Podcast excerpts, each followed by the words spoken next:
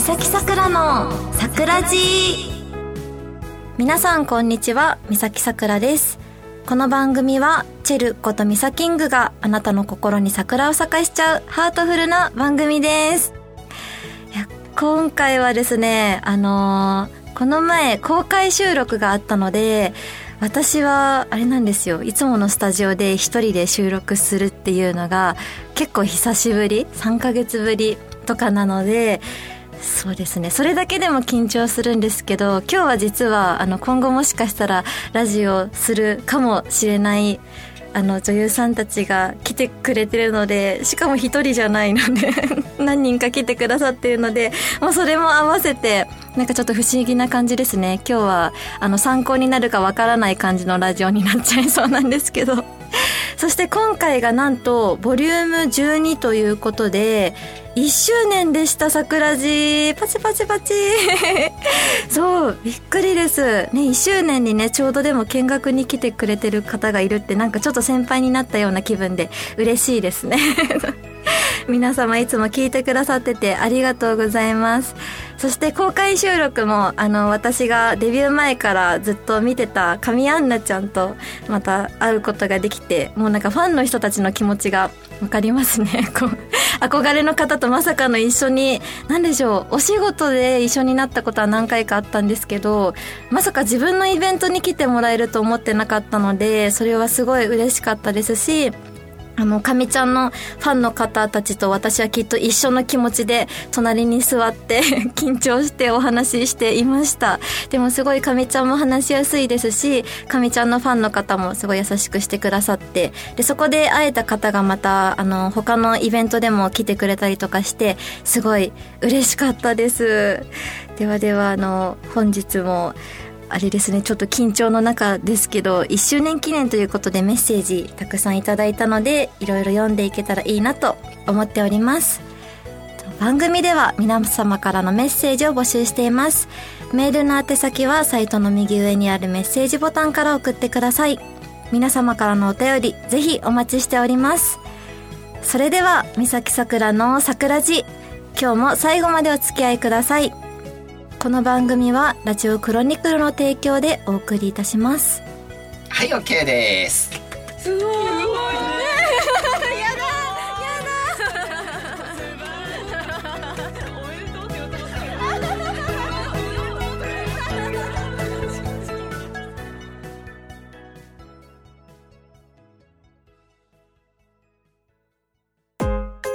手紙サキングこのコーナーは私がお便りを紹介していくコーナーです。とまずは、ラジオネーム、ちなちなさん。22年6月に始まった桜地。早いものでもうちょっとで1周年ですね。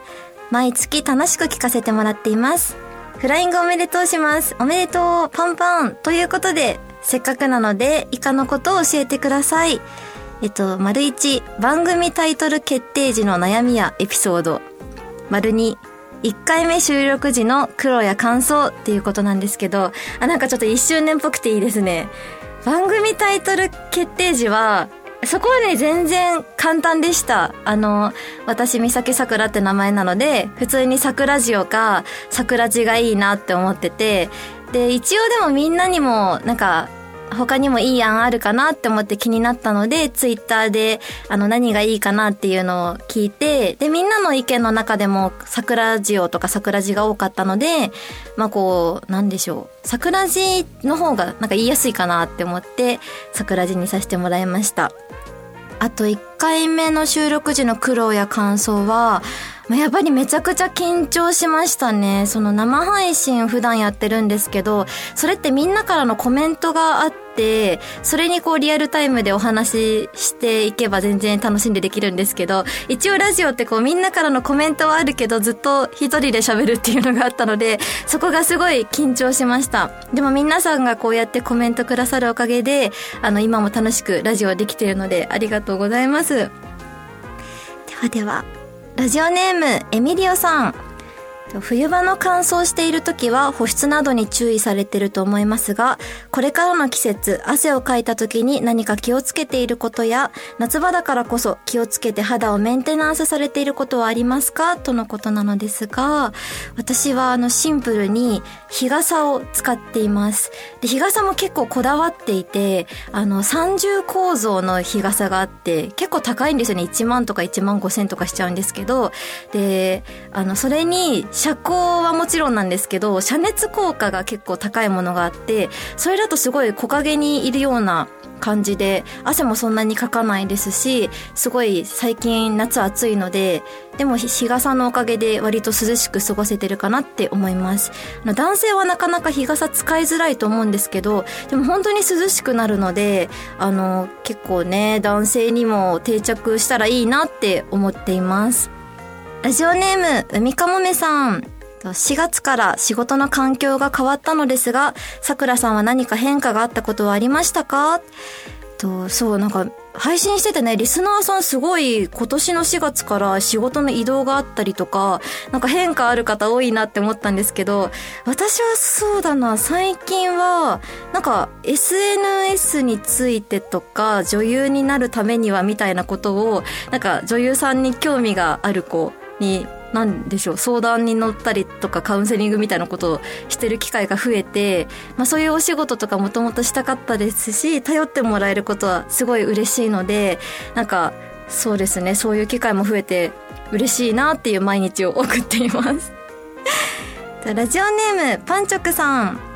さくらちゃん、こんにちは。久しぶりのメッセージ投稿で緊張していますって。そうですよね。皆さんからしても、そっか、メッセージっ募集、公開収録の時に2回分やっちゃったから、ちょっと久々ですもんね。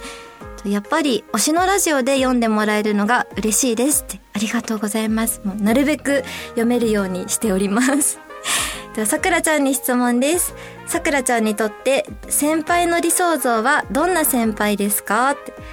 えっ、とですね、先輩は、まあなんか先輩っていう存在がいるだけでありがたいことですよね。その自分が経験することをもともと人生経験として積んでくれてるだけでありがたいですし、まあ言われてるうちが花だと思ってるので、なんか厳しいこと言ってくれる先輩も嬉しいですし、まあ、あとはすごい優しく話を聞いてくれる先輩だと、こう自分の悩みをこう自由に打ち明けることができるので、そういう先輩も嬉しいですし、あとは私も自分でも気をつけたいなって思ったのが、まあ、どうしても経験を積んでると、その自分軸のこうなんでしょう。自分が分かってる経験の言葉で話しちゃったりするのでそうすると相手の子からするとその言葉が分かんなかったりとか業界用語知らなかったりとかってなると話自体が分かんなくなっちゃうのでそこをちゃんとこうその子の今の経験の場所まで降りて話すことが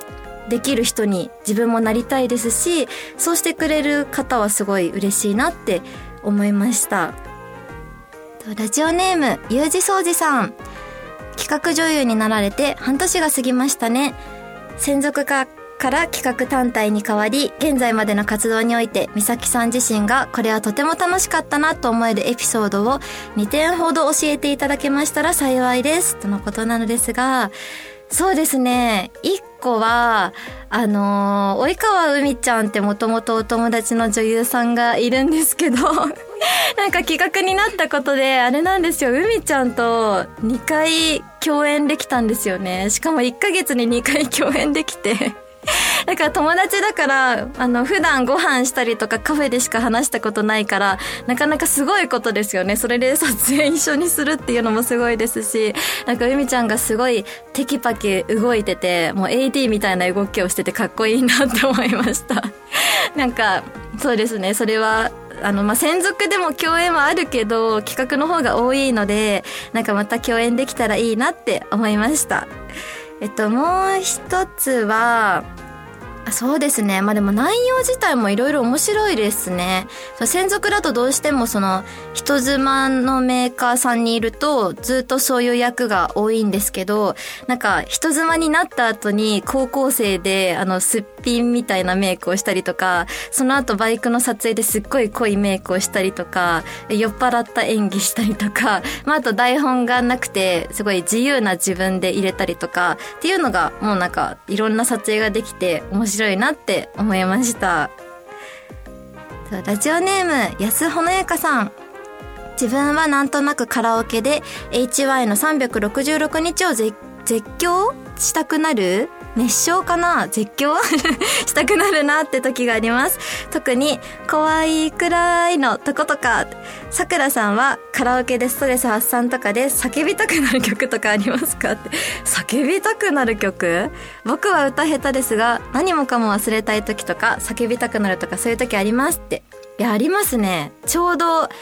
本当に、え、いつだっけ？昨日か一昨日カラオケ行きましたね。で、最近はそうだな、なんか、最近の曲って難しいじゃないですか。なので一周回って夏メロにハマってて、明日への扉とか、なんかもうそれめちゃくちゃちょっと私世代なんですけど、あとは、なんだっけ、あの、大阪の高校の方がダンスで、あの、優勝したえっと、ててるるてててて、てるるるてててて、てててて、てるるてててってやつ。それは歌いました。なんか歌いやすくていいなって気持ちよくなりますよね。そうカラオケは私も歌全然上手じゃないんですけど、普通に好きなので、あの、ちょいちょい言ってます。ラジオネーム、すすむさん。5月14日のリリーベではありがとう。久々に会えてよかった。これから熟女路、熟路線か、いろいろ路線か気になるけれど、楽しみにしてるね。ありがとうございました。そう、すすむさんは、あの、北海道の方なんですけど、ちょうど、すすむさんが推してる芸能人の方のイベントがあって、で、その日に私のイベントもあって、ただ、フライトの関係で飛行機に乗る結構直前だったんですよね。なのでこうイベントで並んでると間に合わないってぐらいのとこだったんですけど、それでギリギリでも来てくださって、あのサプライズな感じで嬉しかったです。そう、なぜかあれなんですよね、桜部は、あの、北海道の方が地味に多くて なんかそうですね、遠いのに来てくれるっていうのはすごい嬉しいなって思います。結構そうだな。メッセージいろいろ読めたのでランキングが厳しくなっちゃったかもしれないんですけど。今回も皆さんメッセージたくさんありがとうございました。以上手紙サキングのコーナーでした。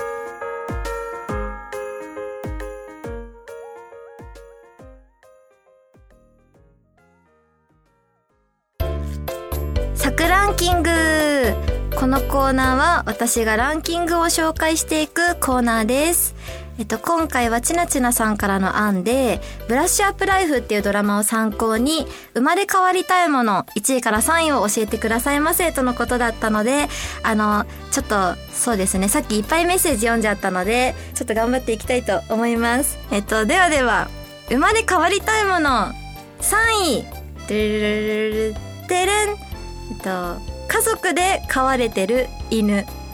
幸せそうだなって思って。なんだけどあのご飯の時間が決められてるのがちょっと嫌だなって思って好きな時に食べたいなって思って3位にしました、えっと、では生まれ変わりたいもの。2位。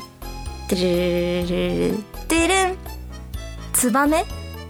鳥ですね。まあこれは空を飛んでみたいなっていうのと、あの雨の日の前日にめっちゃ低空飛行でピャンって行くと思うんですけど、あれちょっとやってみたいなって思って。ただなんか巣を壊されたりするの嫌だから2位にしました。ではでは、輝く生まれ変わりたいもの1位。てるてるん。えっと、近所の人に愛されてる野良猫か、一軒家に一人暮らしで住んでる忙しい飼い主の猫。えっと、これはあ、人間以外にしましては。もちろん人間がいいですけど、なんか、猫になったら多分一人の時間が欲しいなってでも広い空間が欲しいなって思ったので、まあ、一人暮らしに一人で住んでる忙しい感じの猫で、まあ、あとはでも外に出れないの嫌だから、まあ、一番はいろんな人に愛されてる野良猫だったら外でも自由に暮らせて餌もあるから一番いいんじゃないかなって思いました。皆さんはどうでしょうか？以上、サクランキングのコーナーでした。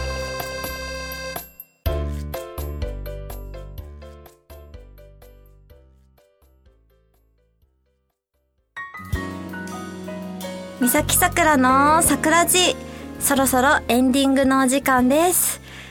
あ今日はあの見学の方がいらっしゃってる中あのなんだかんだでお話できてよかったです皆さんがメッセージくださったおかげです。ありがとうございます。あの新しく女優さんたちがラジオ始めたらあの絶対にメッセージってすごい嬉しいのであの送っていただけると喜ぶと思います。